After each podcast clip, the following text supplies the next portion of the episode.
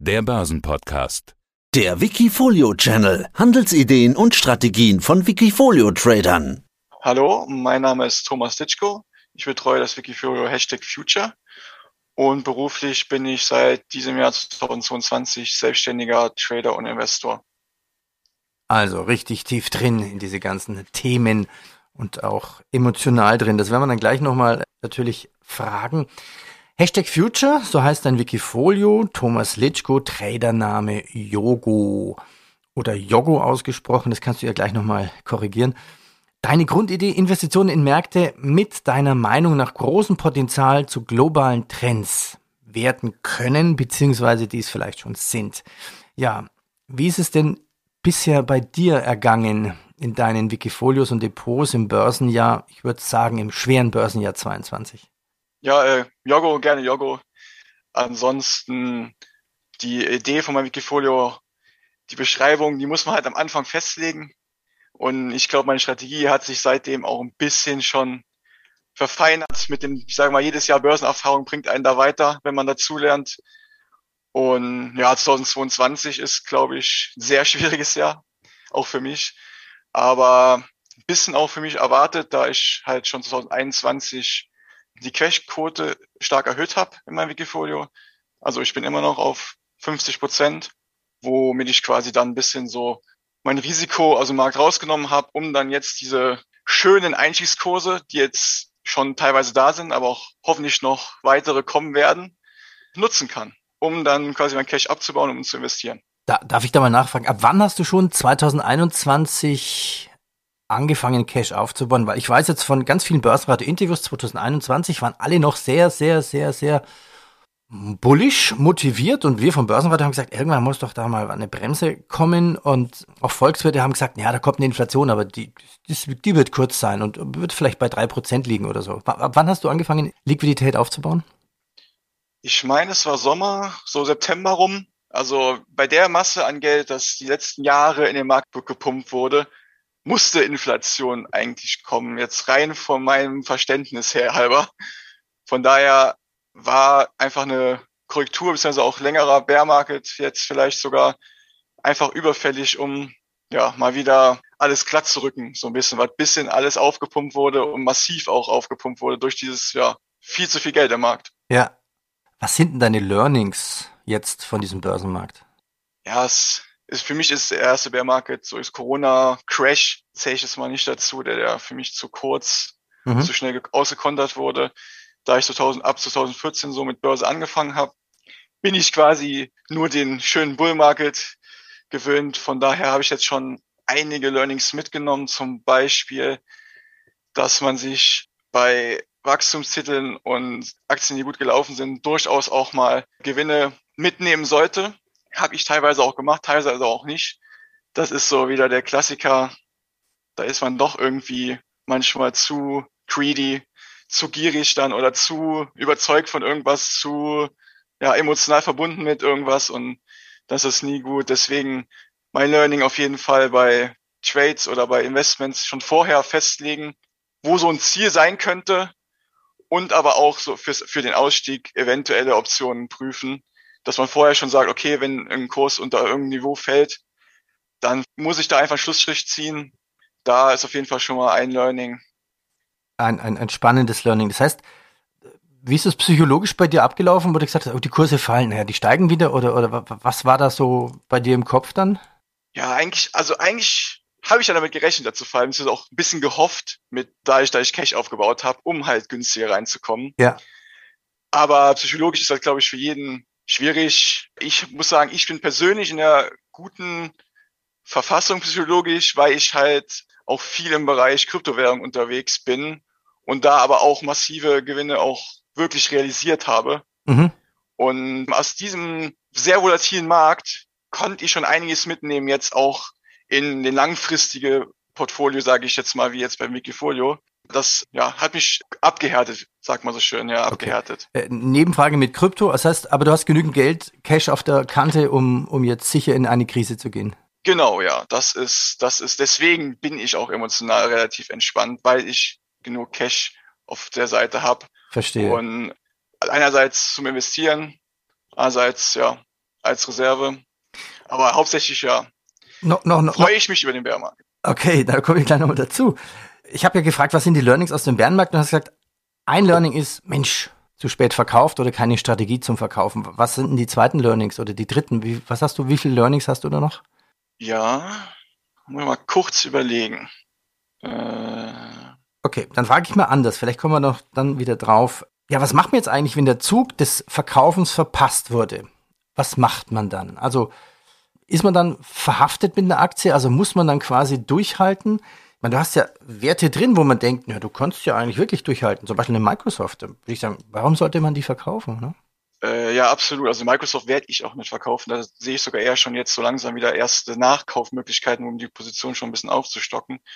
Aber generell würde ich vielleicht auch als Learning sagen, dass ja, wenn man jetzt sein Portfolio sich anguckt und Aktien da drin hat, die man jetzt die nächsten, sage ich mal, ein, zwei Jahre, wenn der Bär, also im Bear Market sich anguckt und immer denkt, fuck, warum habe ich die noch drin oder so. Also wenn man sich schon unwohl, jetzt schon unwohl damit fühlt, dass man sie noch drin hat, sollte man sich vielleicht überlegen, die ja einfach zu verkaufen, weil mir ist da immer lieber ein Ende mit Schrecken als ein Schrecken ohne Ende. Ich glaube, es ganz, passt eigentlich ganz gut auf so Situationen. Also, also auch mit Verlust verkaufen. Das heißt, äh, also warum ist die Buy-and-Hold-Strategie deiner Meinung nach der falsche Weg? Äh, einfach, weil die Märkte halt immer in Zyklen laufen.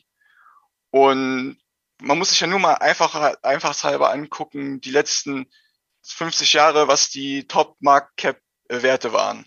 Jetzt momentan mit einer Apple, mit einer Microsoft und so, früher IBM und so. Es gibt immer Wechsel in den Top-Trends, Top-Branchen so. Und da Gewinne mitnehmen finde ich da extrem wichtig mittlerweile, weil einfach, ja, man weiß nie, wie der Trend sich verändern kann und wie das Geschäftsmodell von einzelnen Unternehmen auch zukünftig funktionieren kann. So, so groß der Burggraben, ich sage jetzt mal bei Apple oder so ist, wer weiß, was in zehn Jahren ist. Also ich finde es daher einfacher, okay. von der, auch von der Psychologie her, wenn man sich halt vorher schon feste Ziele setzt, Kursziele setzt, bei denen man dann zumindest mal irgendwie Gewinne, erste Gewinne mitnimmt, so etappenweise. Aber da bin ich aber auch einfach als Trader zu sehr aktiv im Markt, um jetzt nur Buy and Hold zu machen. Verstehe. Okay, wenn ich jetzt in dein, dein Portfolio reinschaue, also ja, ich meine, so eine Tencent oder eine Netflix, weiß man nicht, ob es die in zehn Jahren noch gibt, ne? Das, das Absolut, absolut. Ja. Also Netflix ist für mich auch, habe ich auch reingeholt, einfach als Trade für jetzt nach dem Verfall. Um die erste Aufwärtswelle wieder, da werde ich die auch wieder abstoßen. Also muss ich ehrlich sagen, ich nutze Netflix auch selber, also von daher ist das für mich noch okay. Und auch als, ich benutze halt als reiner, reiner Trade, wenn jetzt zum Beispiel bei Netflix neue Jahrestiefs kommen würden, werde ich die auch abstoßen. Also das ist, da bin ich da völlig unbefangen drin. Eine Tencent ist halt, ja, der Problem ist, ganze Asienmarkt, China und alles, ja, da ist steckt einfach so eine riesen Unsicherheit drin. Ja. Die wird auch, glaube ich, schwierig, dass die die nächsten Jahre weggeht. Ja, aber da bin ich halt auch einfach wegen Gaming investiert, muss ich ehrlich sagen. Mit einer Epic Games und den ganzen Beteiligungen. Ja. Na schauen wir uns noch mal genauer dein Depot an. Welche fallen auf? Ich zähle ein paar auf. Microsoft haben wir schon, PayPal, Adobe, Amazon, Bayer. Also das sind die, die man wahrscheinlich, ja, vielleicht gibt's die in zehn Jahren noch, könnte man sagen. Ne? Man weiß es nicht. Aber die Wahrscheinlichkeit ist relativ groß da. Aber du sagst es ja selber, wie, wie eine IBM.